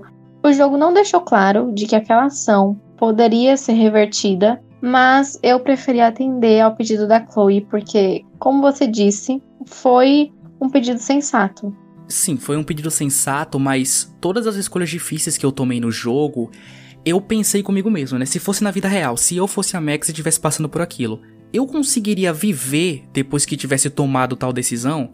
E aí, beleza, eu acho que eu consigo viver com a culpa de ter roubado 5 mil dólares de um dinheiro que ia para uma instituição de caridade para usar esse dinheiro para tentar achar uma menina desaparecida. Eu acho que eu conseguiria viver com essa decisão. Mas matar minha melhor amiga, se você ficasse tetraplégica, Luísa, não me peça para te matar, porque eu seria a última pessoa que teria coragem de fazer isso, sabe? Eu não conseguiria viver com essa culpa na cabeça. Então foi isso que eu pensei antes de tomar cada decisão que eu tomei no jogo. No meu caso, quando a Max, no caso eu, tomei a decisão, a Chloe ficou muito grata a ela. Teve, eles tiveram um momento muito bonito. Aí que a caixa de lenço já entrou em ação aqui em casa. Elas tiveram um momento muito bonito. Ela disse que iria fechar os olhos e idealizar as duas juntas vivendo no paraíso e ela queria morrer sonhando com aquilo. Então foi um momento muito triste, pesado e ao mesmo tempo muito bonito, porque a Chloe morreu sendo grata a Max. Mas aí eu vou te passar a voz para você me contar qual foi a reação da Chloe ao receber um não. Então ela ficou com um ódio mortal de mim, no caso a Max, e falou para eu sair e nunca mais aparecer. Tipo, falou que elas nunca foram amigas e coisas assim. Nossa, ela ficou num ódio que dava para ver o fogo queimando nos olhos dela, sabe? E eu entendo, pô, eu super entendo, super entendo. Se eu estivesse no lugar da Chloe, né, aí o, a situação já ia se inverter. Eu também ficaria puto se eu pedisse isso pra Luísa e ela não me atendesse. Ai, meu Deus, agora eu tô pensando aqui. Eu não... Ai, vontade de chorar, porque eu fico pensando, meu Deus, não iria conseguir matar Kevin, eu matei a Chloe. tô com vontade de chorar já. Calma, calma. Pega o lenço aí que ainda tem muito podcast pela frente. Mas pegando a escolha que eu tomei no jogo, a Chloe fica putaça com a Max e manda ela ir embora e nunca mais voltar. Nessa hora, a Max vê um álbum de fotografias antigas e lá ela vê a mesma foto do dia que o pai da Chloe morreu. Então ela tem a oportunidade de voltar no tempo de novo e não interferir em mais nada e deixar as coisas fluírem pro seu rumo correto. A mesma cena acontece se você escolher matar a Chloe. A Max ela também volta no passado e deixa o William, que é o pai da Chloe, comprar o cigarro dele em paz. E assim, eu acho que esse foi o ideal a se fazer, porque o universo já tinha conduzido a vida desse jeito e a gente viu que mesmo a Chloe tendo o pai vivo, ela preferia estar tá morta, justamente porque ela não queria continuar aquela situação de tetraplégica. Então fica a dica, se você que está ouvindo por acaso um dia conseguir o poder de voltar no tempo, não tente evitar que alguém morra, porque coisas piores podem acontecer. A Max consegue voltar no tempo e, diferente da vez anterior, dessa vez ela não faz nada. O pai da Chloe morre e ela volta pro presente, mas dessa vez pro presente correto, né? Pro lugar onde todas as pessoas têm suas personalidades no lugar certo. A Vitória é nojentinha, o Nathan é o playboyzinho, o Warren tá apaixonado por ela, enfim. Depois que a Max se acalma de tudo que aconteceu, ela e a Chloe continuam a sua investigação para tentar descobrir o que que aconteceu com a Rachel. Elas decidem voltar até o trailer do Frank para tentar encontrar mais pistas, mas dessa vez elas não vão tentar invadir enquanto ele tá comendo e pegar a chave dele enquanto ele não vê, não, não, nada desses rolê todo. Dessa vez elas vão lá para conversar com ele. E nessa hora, a Chloe entrega o dinheiro que elas pegaram lá na gaveta do diretor, lá no episódio 3. Ele aceita o dinheiro e dá mais pistas do que pode ter acontecido com a Rachel. E nesse caso, se eu tivesse escolhido não pegar o dinheiro da gaveta do diretor, coisas piores iriam acontecer, não é, Luísa? Exatamente. Como a gente, no caso, eu, a Max e a Chloe, fomos lá sem dinheiro, somente com uma arma no bolso, a gente não tinha muito a oferecer. E aí o jogo te dá opções de tentar levar o Frank na conversa. E aí qualquer palavra errada já é o suficiente para ele se exaltar. E a gente não falou até agora, mas ele tem um cachorro que é o xodó dele, que é o Pimple.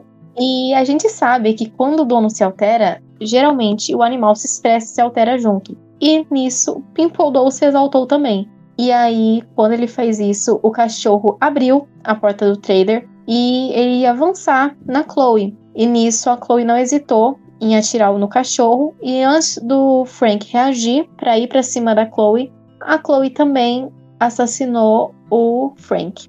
E aí nisso a Max tem que usar os poderes dela, de estar tá sempre voltando e usando as palavras ideais para que o Frank confie nelas e decida passar algumas informações para que elas tentem salvar ou encontrar a Rachel. É, no meu caso, a minha decisão se mostrou nobre, porque depois que eu entreguei o dinheiro das crianças pro Frank, ele deu mais algumas pistas do que, que poderia ter acontecido com a Rachel para a gente continuar as investigações. E realmente, o Frank e a Rachel, eles estavam apaixonados e estavam levando um relacionamento até que legal. Só que como o Frank é um traficante, constantemente ele se envolvia em muitos problemas e sempre acabava sobrando para Rachel. E uma hora ela não aguentou mais e foi embora, deixando só um bilhete para ele. O problema é que a Rachel levou a palavra sumir muito ao pé da letra e algumas semanas depois ela foi dada como desaparecida pela polícia. E desde então o Frank lamenta tudo o que aconteceu e anda por aí com a pulseira da Rachel no braço. Como Frank conhecia muita gente por causa da vida bandida dele, ele dá alguns nomes para as meninas e com isso elas vão investigar para ver onde é que isso vai dar. Com as informações que o Frank deu, elas fazem algumas ligações, algumas investigações e conseguem chegar até um celeiro abandonado. Até aí, né, tudo bem, um celeiro abandonado, normal, né, tem todo filme de terror. Mas o lance é que embaixo desse celeiro tem um bunker muito suspeito. Nesse bunker existe um estúdio de fotografia e várias pastas com fotos de quase todas as alunas do colégio. E todas na mesma situação, drogadas e nuas, incluindo as fotos da Kate e da Rachel. E tem uma pasta vazia com o nome da Vitória. E isso aí já dá a entender que ela seria a próxima vítima. Até esse ponto, tudo indica que o culpado de tudo era o Nathan, até porque ele já havia tentado fazer o mesmo com a Chloe. Tendo essa pasta vazia com o nome da Vitória, mesmo ela sendo uma pessoa merda, a Max se sente na obrigação de tentar avisar ela de todo modo. Mas antes que elas fossem resolver essa situação, avisar a Vitória ou quebrar a cara do Nathan, as fotos da Rachel que elas acharam na pasta pareciam muito ter sido tiradas do mesmo ferro velho que a Chloe e a Max foram brincar de arminha lá no, no segundo episódio e reconhecendo o local, sabendo disso, elas correram direto pro ferro velho e encontraram o corpo da Rachel enterrado lá. Pois é, e essa é uma das piores cenas que eu já vi em um videogame na minha vida. E olha que eu já tô nessa indústria vital há muito tempo. Primeiro porque é muito triste, né?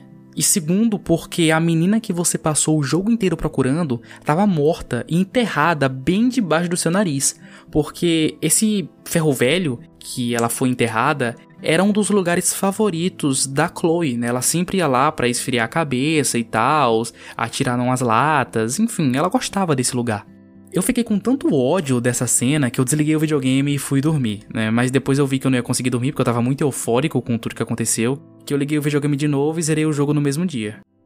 E certas de que foi o Nathan que tinha arquitetado tudo isso, elas vão lá na escola onde estava acontecendo uma festa pra descer o sarrafo no Nathan.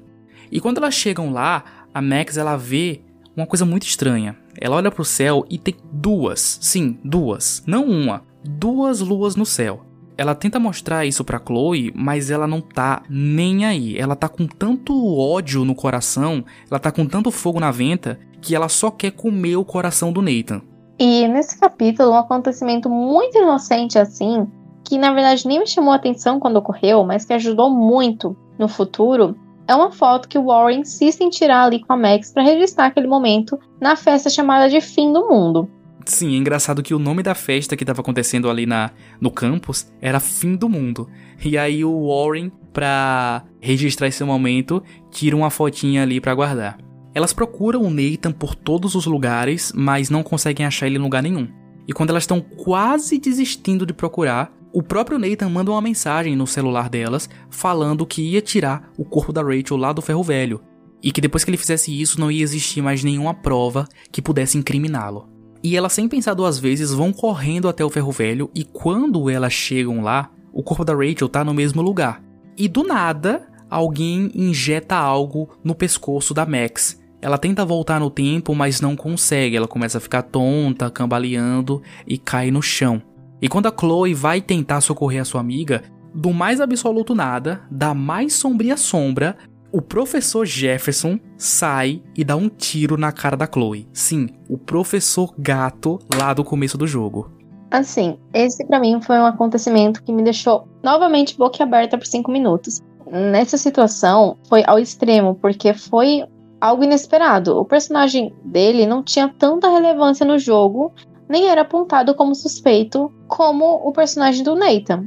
Foi para mim uma cena de ficar de queixo caído. Porque a gente percebia que ele não era, pelo menos eu, o Kevin pode ter se iludido por ter achado ele gostoso, mas eu percebi que ele não era um, uma boa pessoa. Você achou que ele era ordinário, né? Gostosinho, mas ordinário. É, então, eu vi que ele não dava assim muita bola pro lado da Vitória e tal, mas ele meio que tentava se engraçar pro lado da Max. E eu achava isso aí muito estranho. Mas eu jamais, assim, em hipótese alguma, passou pela minha cabeça de que ele seria o responsável por tudo aquilo que estava acontecendo. Geralmente, plot twists, né, essas reviravoltas de histórias, geralmente não funcionam comigo. Mas esse, eu derrubei o controle no chão. Eu não acreditei. Eu fiquei tão indignado, eu me apaixonei por esse cara, sabe? Eu já tava já querendo fugir com ele. E, e do nada eu descubro que ele é o assassino, o vilão da história toda. E realmente, é, como a Luísa falou, nada, absolutamente nada indicava que ele poderia ser o grande assassino. E depois de todas essas aventuras e desilusões amorosas da minha parte, é aqui que acaba o episódio 4. Depois que o professor Gato, quer dizer, o professor Jefferson, mata a Chloe, ele leva a Max até o bunker lá no celeiro abandonado, lembra? Ela acaba amarrada em uma cadeira e ao que tudo indica parece que o professor estava tirando fotos dela como ele fazia com as outras garotas. E é um pouco complicado narrar esse episódio, porque aqui a Max fica indo e voltando no tempo muitas vezes. Tanto para tentar entender por que, que o professor Gato, quer dizer, o professor Jefferson, fez tudo aquilo, quanto para de alguma forma tentar voltar ainda mais no tempo para salvar a Chloe. Então, o que a gente vai narrar aqui não necessariamente é assim que acontece no jogo, mas é a forma menos confusa que eu encontrei para contar. Para você saber exatamente como é, só jogando o jogo. Pois bem, em uma mesa que estava ali perto dela, ela vê uma foto do exato momento em que ela estava desacordada e o professor Jefferson estava tirando fotos dela. Ela então volta até esse momento, né? Ela se concentra e consegue voltar até o momento em que a foto foi tirada, do mesmo jeito que ela fez quando tentou salvar o pai da Chloe. E essa é a hora que o vilão conta todo o seu grande plano maléfico, né? This angle highlights your see? The slightly unconscious model is often the most open and honest. No vanity or posing, just pure expression. Oh, Christ. Look at that perfect face. Hold that stare there! Stay still! Oh, Max! You fucked up my shot! But please don't worry. We have all the time in the world. For now. I knew you were special the second I saw your first selfie. Yes, I still hate that word, but I love the purity of your own image. Not like Rachel, who was always looking in the wrong places. Poor Rachel. Don't move! Thanks, Max. If only Nathan could see this setup. He tried so hard. But you can't just throw a few subjects around and expect a cohesive style or theme. But he had an eye for shadows, and an eye for a whole lot more, as his elite family will find out, along with Arcadia Bay. It's just too bad you're so goddamn nosy, Max. But this room is under 24 7 surveillance, so all I had to do was text you from Nathan's phone. And you fell right into my hands. You really should have focused on schoolwork, not private detecting with your little friend. O Jefferson conta para Max que o objetivo dele era capturar as meninas inconscientes, porque por algum motivo ele gostava de fazer uma captura do exato momento em que sua vítima ia do estado inconsciente para o estado consciente, onde elas percebiam que estava correndo perigo, para tu ver o nível de maluquice e psicopatia do professor Gato. E adivinha só quem era o maior admirador do trabalho do professor Gato? Sim, o Nathan. Por isso que ele drogou a Chloe e tentou tirar fotos dela. E foi o próprio Nathan que sequestrou e drogou a Rachel. Só que ele acabou exagerando e provocando uma overdose nela. E com receio de que o Nathan pudesse estragar o seu trabalho, o professor Jefferson matou o Nathan e pegou o celular dele para armar uma emboscada para Max e Chloe lá no Ferro Velho. Ou seja, o Nathan já tinha sido assassinado há muito tempo e o jogo nem mostrou isso. Depois disso, a Max entra em uma loucura de ficar indo e voltando no tempo várias vezes para tentar encontrar alguma forma de reverter aquela situação. E nesse momento a gente volta para vários momentos do jogo. Essa cena ela é mais legal do que o que a gente seria capaz de narrar, né? Realmente é só jogando para entender o esplendor dessa cena. Ela também é muito confusa, então é melhor nem tentar explicar para não confundir ainda mais a cabeça de quem tá ouvindo. E depois de muito vai e vem, a Max volta pro exato momento em que ela tá amarrada na cadeira e o professor Jefferson tá prestes a injetar drogas para provocar uma overdose nela. E nesse momento, do mais absoluto nada, da mais sombria sombra, aparece a última pessoa que você imaginava que poderia aparecer naquela hora: o David, o vigilante da escola. E vamos lembrar que o David não é um Zé Bundinha qualquer, tá? Ele é um veterano de guerra muito habilidoso, então obviamente ele sabe lutar e sabe usar uma arma. Bom, ou deveria. Porque assim, para mim, David é o pior policial do mundo. Apesar de todas as investigações e perseguições dele, ele só conseguiu chegar até o Jefferson, pois a Max conseguiu voltar lá no tempo, através da foto do diário, e avisar a David sobre Jefferson ser ocupado. É, o David enfrenta o Jefferson, inclusive é salvo pela Max. Porque ele é tão burro, gente, mas tão burro que quando o Jefferson apontava a arma para ele, ele ia na mesma direção, encarava a arma de frente. E isso foi tão humilhante que me lembrou muito a mim jogando The Last of Us lá no meu início. Minhas primeiras reações eram essas. Alguém estava apontando a arma para mim, ao invés de desviar, ia na, na direção da pessoa para tentar dar meu golpe ali. E o David tentava fazer o mesmo. É um nível mais absurdo de burrice, e tudo bem me usar como exemplo disso. E essa é uma parte muito interessante porque quando o David entra no bunker e vê o professor Jefferson, eles entram em uma briga e ele morre várias vezes, várias vezes, de, de todos os jeitos que você imaginar. Então você tem que ficar voltando toda hora no tempo e avisando ao David coisas do tipo: ah, desvia pra esquerda, ou então chuta a mesa para tentar derrubar o Jefferson e coisas assim. E quando isso acontece, quando ele, o David sai ali de, da nossa lista de suspeitas, a gente entende ali o motivo dele ser tão compulsivo. Como o Kevin já falou anteriormente, ele veio de treinamentos e lutas em guerras. Então, assim, automaticamente isso gera traumas na pessoa e aí ela sempre acha que qualquer pessoa é suspeito e vai tentar fazer algo contra ele, mesmo sendo alunos de 16, 18 anos de uma escola. E depois de tanto a Max ajudar o David, ele dá um sacode no Jefferson e solta a Max. Ela conta tudo o que aconteceu ao David e quando ela fala que a Chloe tá morta, o David fica tão puto e com razão que dá um tiro na cabeça do Jefferson. E eu meio que achei bem feito, sabe? E ainda acho que deveria ter levado mais, mais de um tiro. Porque esse cara, ele, ele ele pegou o meu coração e estraçalhou, sabe? E deveria ter descarregado o pente inteiro nele. David, uh, Chloe is. is dead. No, God. not Chloe. Max, are you are you sure? Are you Yes, I. I saw her. I. I saw a. Jefferson killer in the junkyard. Last night. last night when I was feeling sorry for myself in my hotel room? I promised Joyce that I would protect her and Chloe. How can I face her and explain this?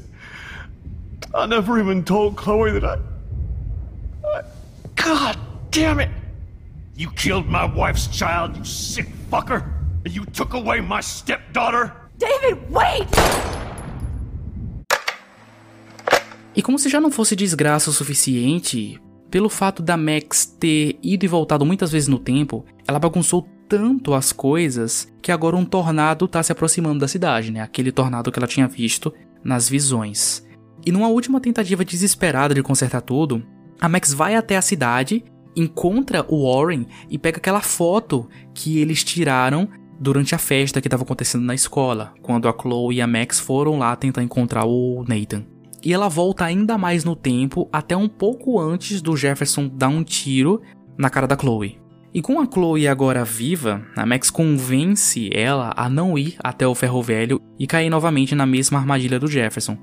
Elas então vão até a polícia e avisam tudo o que está acontecendo e deixa que as coisas se consertem. Só que mesmo fazendo tudo isso, o tornado ainda continua indo em direção à cidade, ou seja, não adiantou de nada ela ter ido e voltado tantas vezes no tempo e feito tudo que ela fez. E dentro dessa situação, desse caos na cidade, a Chloe e a Max vão até o mesmo local que elas estiveram antes, que é próximo ao farol, e a Max reconhece que tudo aquilo que está acontecendo, aquele tornado que está vindo para a cidade, é por culpa dela. É pelos fatores que ela alterou. E ela fica muito desesperada, muito em choque, porque ela realmente não sabe o que fazer. E aí a Chloe, que tá com a foto da borboleta, a primeira foto capturada no jogo, e aí a Chloe entrega essa foto na mão da Max e diz que talvez aquilo deve ser o certo a se fazer, porque de certo modo a Max fez tudo aquilo para salvar a Chloe, né? Em todas as opções dela sempre eram voltadas e pensadas na Chloe. A Chloe reconhece que a Max estava apenas adiando a morte dela. Se a gente for parar para analisar, olha quantas vezes a Chloe não foi morta ou teve a vida em risco e a Max alterou isso. Então, é realmente ali o jogo dá pra gente a decisão. Ou você opta por ficar com a Chloe e deixar a cidade inteira morrer, você sacrificar toda a cidade, ou você volta totalmente no tempo, voltando também toda a ordem dos fatores e colocando tudo de volta no seu devido lugar, e deixa a Chloe morrer naquela discussão dentro do banheiro com o Nathan. É uma das decisões mais difíceis do jogo, Eu diria que é a mais difícil do jogo, porque basicamente, dependendo da escolha que você fizer, você não fez nada no jogo inteiro. Justamente, é exatamente isso. Então, se você salva a Chloe, você mata toda a cidade. Né? Pessoas inocentes que não tinham absolutamente nada a ver com aquilo. E se você escolhe sacrificar a Chloe, o jogo inteiro e todas as suas decisões foram feitas em vão. No meu caso, eu usei a mesma regrinha pra fazer essa escolha das outras duas escolhas difíceis passadas, né? Roubar o dinheiro lá das crianças e matar a Chloe tetraplégica. Eu pensei, tá, eu conseguiria viver com a decisão de eu matei uma cidade inteira por uma pessoa? Eu conseguiria dormir à noite se eu tivesse feito isso? Se eu, se eu tivesse dentro do joguinho e eu fosse a Max? Não. Só que a gente entra num paradigma, né? Porque, tipo, ah, eu também não conseguiria viver se eu deixasse a minha melhor amiga morrer. Só que o lance é que se você voltar no tempo e deixar a Chloe morrer, tecnicamente você não fez nada. Você deixou o destino trabalhar do jeito que ele queria. Se você matar uma cidade inteira por causa da Chloe, teve o seu dedo ali. Eu também acho que a decisão certa a se fazer é você voltar completamente tudo que aconteceu e não fazer nada. Na minha visão, eu acho que a Max ela é a vilã de toda a história, porque ela é uma pessoa muito egoísta, ela quer as coisas do jeito dela, foi ela que bagunçou tudo. E aí chegou um momento que de tanto ela bagunçar as coisas, não tinha mais o que fazer. Então, por mais que seja difícil deixar a Chloe morrer, pra mim é a decisão certa é você voltar e não fazer mais nada. quando isso aconteceu, eu fiquei pensando se esse ato dela voltar tudo lá atrás significaria que ela deixaria de alterar outros fatores, como por exemplo, o, a tentativa de suicídio da Kate. Só que aí eu lembrei que, se, acho que quando ela volta, acho que ao menos ela vai explicar para as pessoas sobre Je o, o, professor Jefferson, né, ou não. Quando ela volta, ela denuncia o professor Jefferson, porque ela sabe onde está o bunker. Nesse momento da história, o professor Jefferson já sequestrou algumas meninas, né? Então tem todas as provas lá. O Jefferson é preso. Agora que você já sabe quem é o David, né? Que ele não é um cuzão completo. Você consegue convencer ele de algumas coisas. Então, pelo menos todo o conhecimento que você conseguiu durante a jornada, você consegue consertar algumas coisas, né? Se eu não me engano, o Nathan também toma um rumo na vida, ele deixa de ser um playboyzinho é, nojentinho. Eu acho que a Vitória e o Nathan começam a namorar. Enfim, não é um final 100% feliz, porque a Chloe morre, mas pelo menos todas as outras pessoas da cidade tiveram um final feliz. O vídeo da Kate nunca vazou, então é, ela tá vivendo a vida dela tranquila ali, estudando as coisinhas dela e tal. E aí, se você escolher outra coisa, todo mundo vai morrer, velho todo mundo vai morrer e vocês simplesmente vão embora como se não houvesse um amanhã, né? Como se nada tivesse acontecido.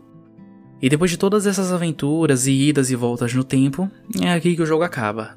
Dependendo do final que você escolheu, outras coisas podem acontecer ou não.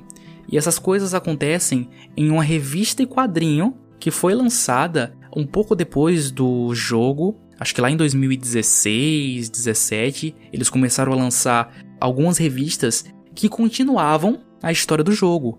E por incrível que parível, ele continua a história levando em conta o final em que você deixa todo mundo morrer, em que a cidade é destruída e você foge com a Chloe, né? Então, tecnicamente, tecnicamente falando, o final verdadeiro é você fugir com a Chloe.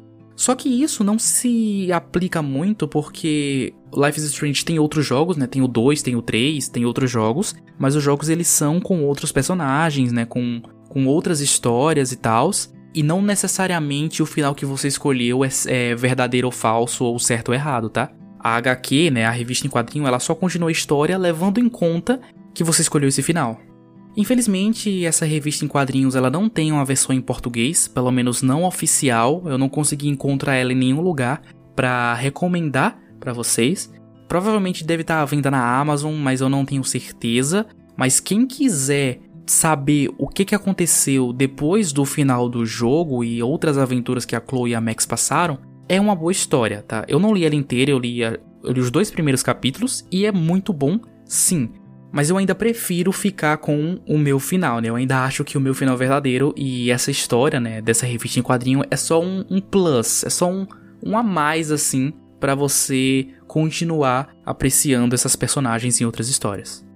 Luísa, obrigado por ter vindo aqui na minha casinha virtual bater esse papo legal comigo. É, falou de jogo de chorar, tá falando com a gente, então com certeza esse tipo de jogo é o jogo que a gente mais gosta de falar. Espero realmente que a gente consiga gravar outros episódios dos outros jogos, né? Talvez eles não toquem tanto a gente quanto o primeiro tocou, porque muito do Life is Strange são essas personagens, são a Max, a Chloe, a Kate, e outra história com outros personagens, talvez a gente sinta falta de alguma coisa, mas quem sabe impressione a gente tanto quanto o primeiro jogo impressionou. Bom, eu como sempre que agradeço o convite, é sempre um prazer estar aqui e eu espero que as pessoas possam tirar aprendizados dos jogos que a gente trata aqui, né? Porque eu sempre falo que todo jogo ele traz e acrescenta algo na nossa vida e Life is Strange com certeza não é um jogo diferente desses. E para mim, o maior acréscimo na minha vida foi realmente reforçar essa ideia de que toda ação tem a sua consequência e infelizmente a gente não tem esse poder da Max de voltar atrás e que bom que não temos. Talvez isso ajude a gente a agir com mais prudência, com mais sensatez, saber que a gente não vai ter a possibilidade de voltar atrás. Então, pensar bem antes de falar, pensar bem antes de agir. Eu acho que é essa ideia que o jogo quer trazer pra gente e trouxe de uma forma muito clara, atingiu e adicionou demais a minha vida e eu espero que possa atingir e adicionar a muitas outras que possam ir atrás desse jogo através do nosso podcast aqui. Pois é, viva sua vida sabendo que você não pode voltar no tempo e não tem vida extra, tá? O que aconteceu, aconteceu e nada vai mudar isso. Enquanto a gente continua dando dinheiro para a indústria de lenços de papel, eu sou Kevin Menezes. Eu sou a Luísa Fedel. E esse é o Motor Gráfico. And I'm not sure what the trouble was that started all of this. The reasons all have run away, but the feeling never did. It's not something I would recommend, but it is one way to live. Cause what is simple in the moonlight by the morning never is. Was so simple in the moonlight, now it's so complicated. It was so simple in the moonlight, so simple in the moonlight, so simple in the moonlight.